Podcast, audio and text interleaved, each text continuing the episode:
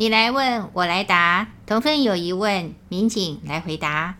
亲爱的朋友，大家好，我是民警，欢迎收听《寒静清凉甘露语》第三期节目《天地教答客问》。有同分说啊，每次看到我们的回向文都挺难受的。天地教的政治意味怎么这么浓厚呢？哪个正信宗教像我们这个样啊？真是无言。民警要说，您说的没错哦，天地教的政治意味一直都很浓厚，那也是我以前特别觉得难接受的部分。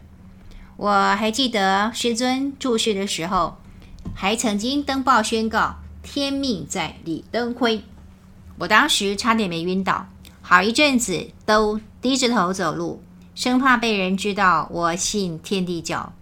之所以说以前，是因为。写完博士论文之后，我的疑虑终于完全放下了。我的博士论文做的是尚书的研究，摸透尚书之后，对师尊为什么特别关注政治恍然大悟。也因为曾经近距离接触师尊，理解尚书那几位圣王，变得就非常非常的容易。他们实在是超像的。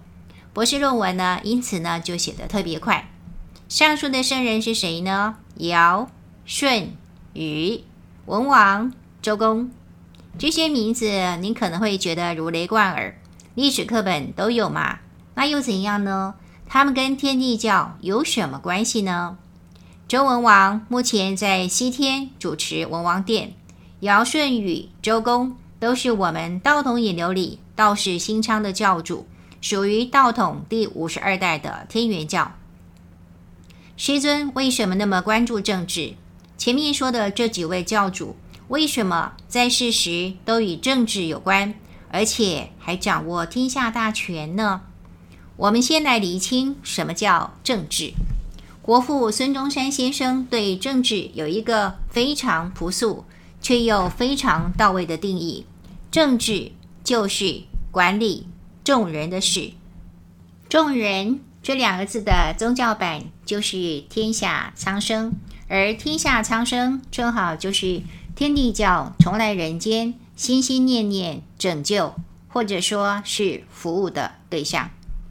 我们如果讨厌政治，应该是讨厌恶劣的政治，也许是政党，也许是政客，反正不是政治本身。我是从上书的研究才逐渐对政治改观的。尧舜禹几位教主为什么会降生为天子呢？因为政治是造福众生最迅捷、最有效的道路。帝尧在位的时候，有一首民谣，就叫《吉壤歌》。作家朱天心还用“吉壤歌”这三个字写过一本畅销书。《吉壤歌》唱什么？日出而作，日入而息，早井而饮，耕田而食。地利与我何有哉？太阳露脸就起床干活儿，太阳一下山，我也就跟着收工回家。渴了有一方水井，饿了有一亩耕田，吃穿不用愁。嗯，听说皇帝权力很大哦，那又怎样呢？反正远在天边，跟我一点关系也没有。政治如果上轨道，一切井井有条。百姓根本感觉不到政治力的存在，可是日子又过得挺好。这是所谓清明的政治。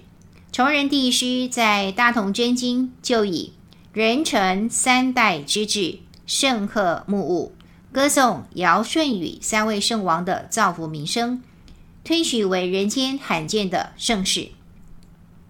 政治如果清明，受惠的是众生；万一不是呢？眼下的台湾。应该会让我们从对立面明白很多事，远离红尘清修可以是一个选项。不过，那从来不是天地教重来人间的初衷。天地教既然为了救劫而来，注定得在人间世用力。关于这一点，《奋斗真经》有两种表述方式。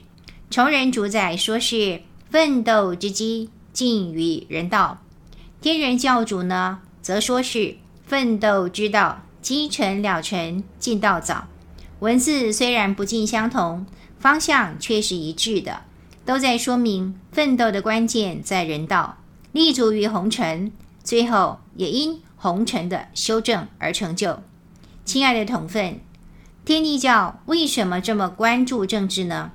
一句话，因为政治关系到天下苍生。